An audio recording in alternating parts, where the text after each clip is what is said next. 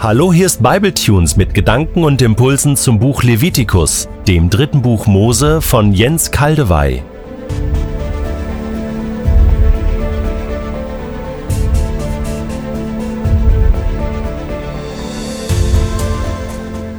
Ich lese in der Übersetzung Hoffnung für alle Levitikus 4, die Verse 27 bis 31. Wenn jemand unabsichtlich gegen eines meiner Gebote verstößt und so Schuld auf sich lädt, dann soll er, sobald er seine Sünde erkannt hat, eine fehlerlose Ziege als Opfer für seine Sünde darbringen. Er legt seine Hand auf den Kopf der Ziege und schlachtet sie vor dem heiligen Zelt, wo auch die Tiere für das Brandopfer geschlachtet werden.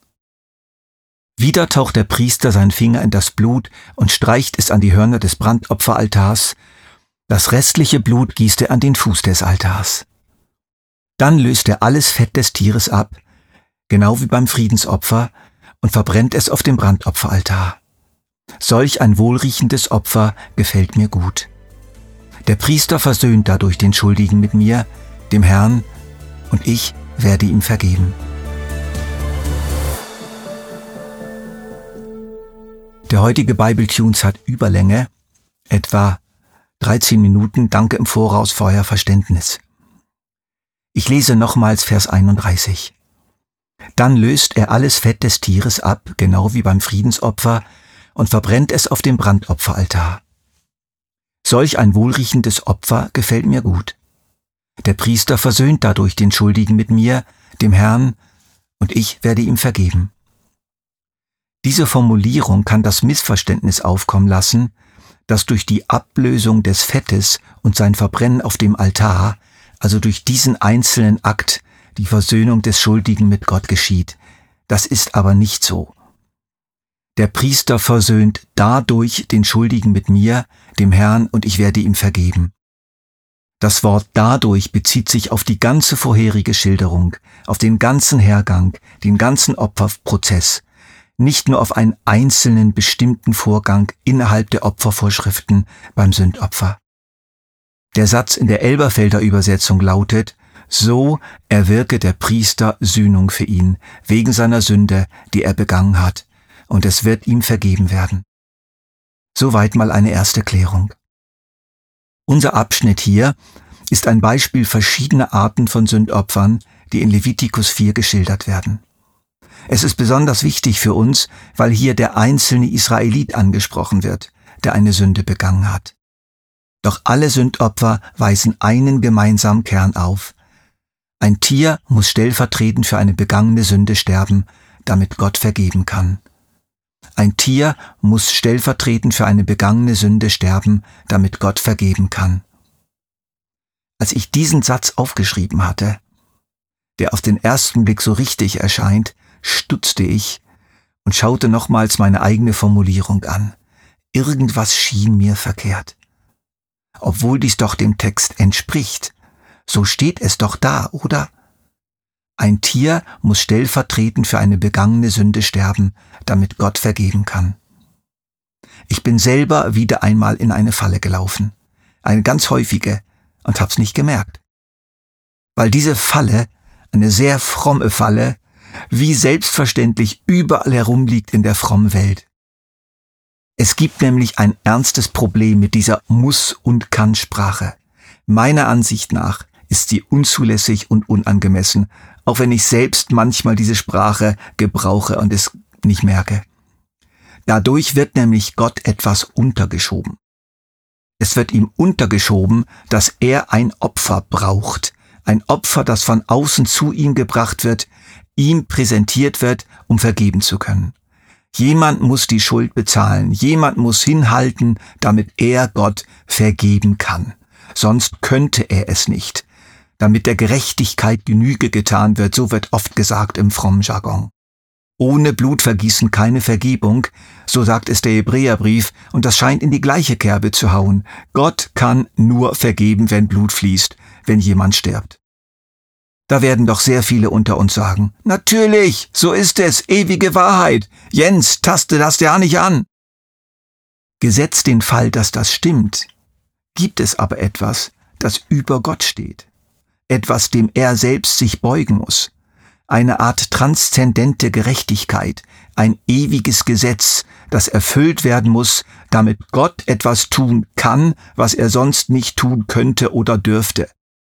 Wie ein Richter, der selbst unter einem Gesetz steht. Ich betone das Wort unter. Ein Gesetz, nach dem er richten muss, verdammen muss oder freisprechen muss oder darf. Ein Gesetz, an das er gebunden ist, welches für ihn verbindlich ist, welches ihm Vorgaben macht. In unserem Rechtssystem und Justizwesen läuft es ja so. Gott sei Dank, kann ich da nur sagen.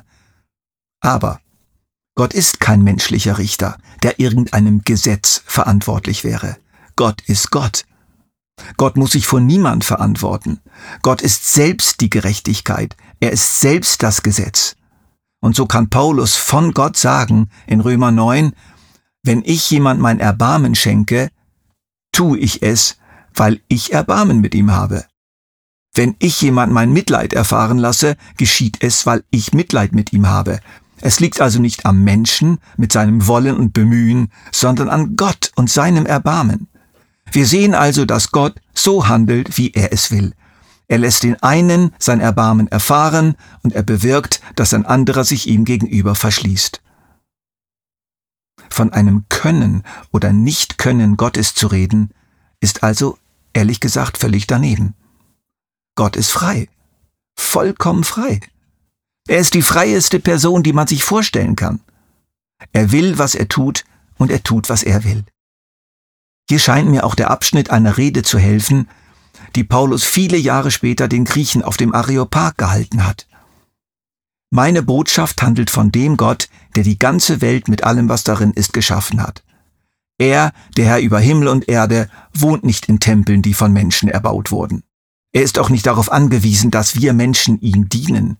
Nicht er ist von uns abhängig, sondern wir von ihm. Er ist es, der uns allen das Leben und die Luft zum Atmen gibt und uns mit allem versorgt, was wir zum Leben brauchen. Wie können wir aber das Geschehen im Sündopfer anders verstehen, ohne uns scheinbar am biblischen Text zu vergreifen? Ich versuche eine Erklärung. Ist ehrlich gesagt nicht so einfach. Möge Gott mir beistehen. Möge es mir gelingen, eine Erklärung zu liefern, die wir später auch auf Jesus übertragen können. Ich hatte ja schon ausgeführt, dass die ganze Opfergesetzgebung prophetischen Charakter hat. Sie ist eine Skizze, ein Abbild, eine Art symbolisches Bilderbuch dessen, was Jesus später erfüllt hat, verwirklicht hat. Schauen wir nochmal genau hin. Zuerst einmal weise ich euch darauf hin, dass es weder beim Brandopfer noch beim Speisopfer noch beim Friedensopfer um von Menschen ausgedachte Opferrituale geht, die auf der Frage basieren, wie kann ich Gott mit mir versöhnen? Wie kann ich Gott besänftigen? Nein, es ist ganz anders. Es ist ein Opferritual aufgrund einer Offenbarung Gottes. Gott selbst zeigt den Weg zu einer Versöhnung. Er selbst bietet ihn an. Einer, der selbst als erstes die Hand ausstreckt zur Versöhnung, einer, der einlädt zur Versöhnung, muss nicht besänftigt werden, überredet werden, überzeugt werden, beschenkt werden, zufriedengestellt werden.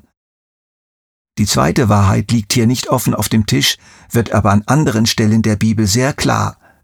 Paulus stellt auf dem Areopag in Athen Gott so vor. Meine Botschaft handelt von dem Gott, der die ganze Welt mit allem, was darin ist, geschaffen hat. Die Tiere eingeschlossen. Er ist es, der uns allen das Leben und die Luft zum Atmen gibt, die Tiere eingeschlossen. Ein bemerkenswerter Text aus Psalm 50 gibt uns weitere Klarheit. So höre doch mein Volk, jetzt rede ich mit dir. Israel, ich muss dich ermahnen. Ich bin Gott, ja, dein Gott bin ich. Nicht wegen deiner Schlachtopfer klage ich dich an, auch deine Brandopfer bringst du mir ja regelmäßig dar. Ich brauche keine Stiere aus deinem Stall und keine Böcke von deinen Weiden, denn alle Tiere in Wald und Flur gehören mir ohnehin, auch das Vieh auf tausenden von Hügeln. Ich kenne jeden Vogel in den Bergen, alles, was sich in Feld und Wiese regt, ist mir vertraut. Würde ich je Hunger verspüren, ich bräuchte es dir nicht zu sagen, denn mir gehört der ganze Erdkreis mit all seiner Fülle. Esse ich etwa Fleisch von Stieren, trinke ich denn Blut von Böcken? Gott braucht unsere Gaben nicht, um darauf zu reagieren. Gott braucht gar nichts. Und die Tiere, die ihm im Sündopfer und bei anderen Opfern gebracht werden, sind in Wirklichkeit seine Tiere. Sie gehören in Wirklichkeit ihm. Die Opfertiere sind sozusagen Gaben Gottes an die Menschen und diese Gaben dürfen sie ihm bringen. Was Gott fordert, gibt er vorher. Und wenn er es empfängt, dann nicht deshalb, weil er dadurch ein Mehr empfängt. Es kommt sowieso alles von ihm. Er empfängt immer nur sein eigenes. Okay, also nun befiehlt Gott und lässt es geschehen, dass eines seiner geliebten Geschöpfe, ihm gehörend, zu seinem Haushalt gehörend, verletzt wird bis zum Tod, um der Sünde willen. Er lässt das Tier, sein Geschöpf, seine eigene Gabe für unsere Sünde sterben. So viel scheint klar zu sein. Aber was heißt das jetzt genau? Als Schlüssel zum Verständnis schlage ich euch den Begriff der doppelten Stellvertretung vor.